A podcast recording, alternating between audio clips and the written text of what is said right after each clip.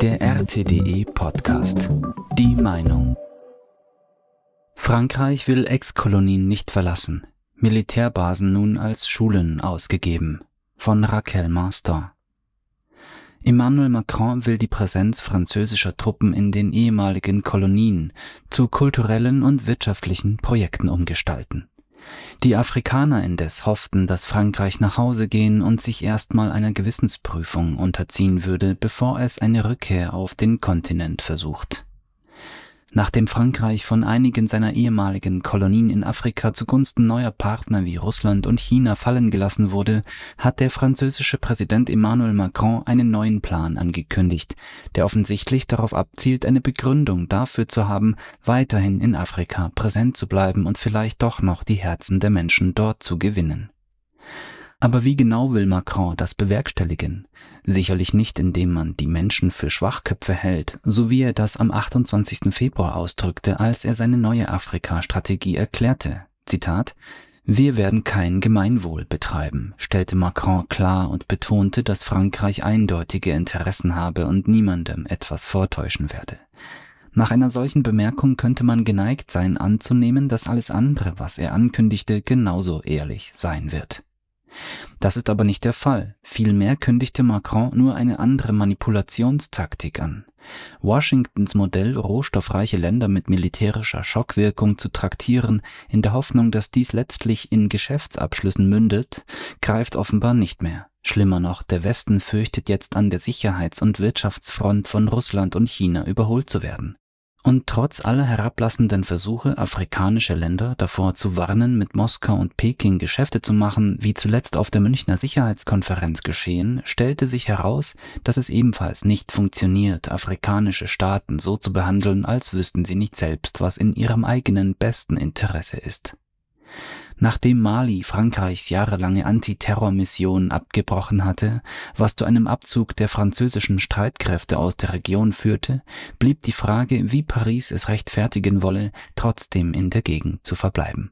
Im Jahr 2021 gab es über 19.000 Tötungen im Zusammenhang mit islamistischer Gewalt, mehr als im Jahr 2015, als Boko Haram in der Sahelzone am aktivsten war, in jener Region also, die Frankreich angeblich stabilisieren wollte. Während dieser ganzen Zeit war Paris nicht in der Lage, seine Präsenz in der Region in jene Art von Wirtschaftsabkommen zu übersetzen, die es sowohl für sich selbst als auch für das an Ressourcen arme Europa wollte. Macron kam in seiner Rede schnell auf den Punkt, indem er den CFA-Franc als Währung der westafrikanischen Staaten erwähnte und als eine Art Grundstein für die französisch-afrikanische Zusammenarbeit bezeichnete, die er einführen will. Diese umstrittene Währung, die in 14 afrikanischen Ländern verwendet und in Frankreich gedruckt wird, ist an den Euro gekoppelt.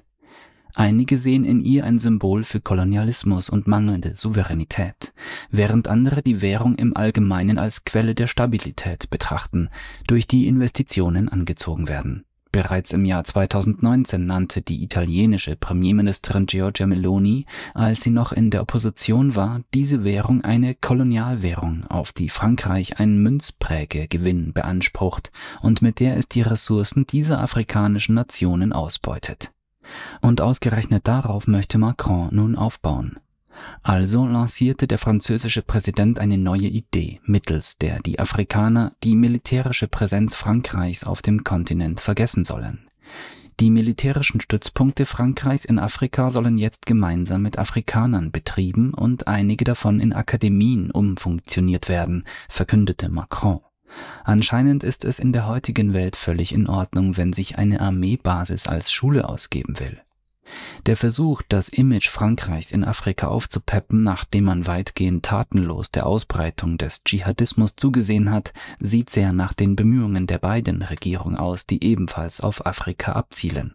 Die Associated Press berichtete am 23. Februar, Zitat, Jill Bidens Besuch in Namibia war ein großer Erfolg mit Dutzenden von aufgeregten Kindern, die sich um sie drängten, während sie schachtelweise M&Ms aus dem Weißen Haus verteilte, nachdem sie eine Organisation besucht hatte, die von den USA Unterstützung für Programme erhält, die junge Erwachsene über HIV, AIDS und geschlechtsspezifische Gewalt aufklären. Zitat Ende.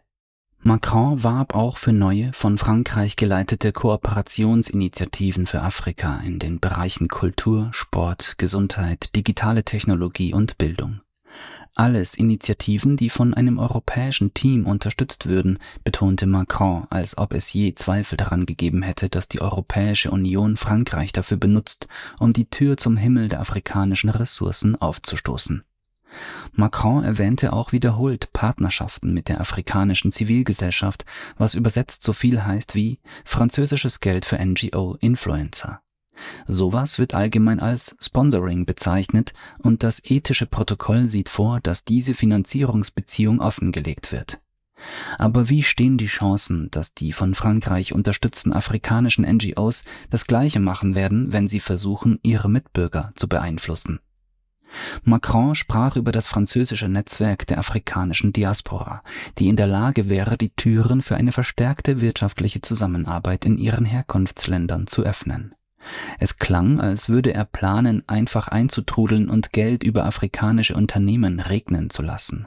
Aber wie viel davon wird in Wirklichkeit den französischen Unternehmen und ihren Aktionären zugutekommen? Man könnte meinen, dass Macron die sanfte Macht entdeckt hat, dass man mit Fußball, französischer Kunst, philosophischen Debatten und französischem Rap schnelleren Zugang zu den Reichtümern des Kontinents bekommen kann, als darüber, dass man vortäuscht, etwas Nützliches mit Waffen zu tun. Afrika sollte nicht auf ein Gebiet reduziert werden, wo ein reiner Wettbewerb herrscht, sagte Macron, nachdem Frankreich aus genau diesem Wettbewerb ausgeschieden ist und auf die Heimreise geschickt wurde. Der Fehler Frankreichs ist, dass es zu gespalten, zu schwer zu verstehen und nicht konkret genug ist, fügte er hinzu. Wenn die Afrikaner gehofft hatten, dass Frankreich nach Hause gehen und sich erst einmal einer Seelenprüfung unterziehen würde, bevor es eine Rückkehr nach Afrika versucht, so könnten sie enttäuscht sein, zu erfahren, dass Macron den Grund für Frankreichs Versagen bei der Umsetzung seiner großen Afrika-Vision in der widersprüchlichen Debattenkultur sieht, wie sie in der französischen Demokratie gerade noch erlaubt ist. Aber jetzt, nachdem er seine Misserfolge als Erfolge identifiziert hat, macht er sich bereit für eine zweite Runde. Das war der RTDE Podcast.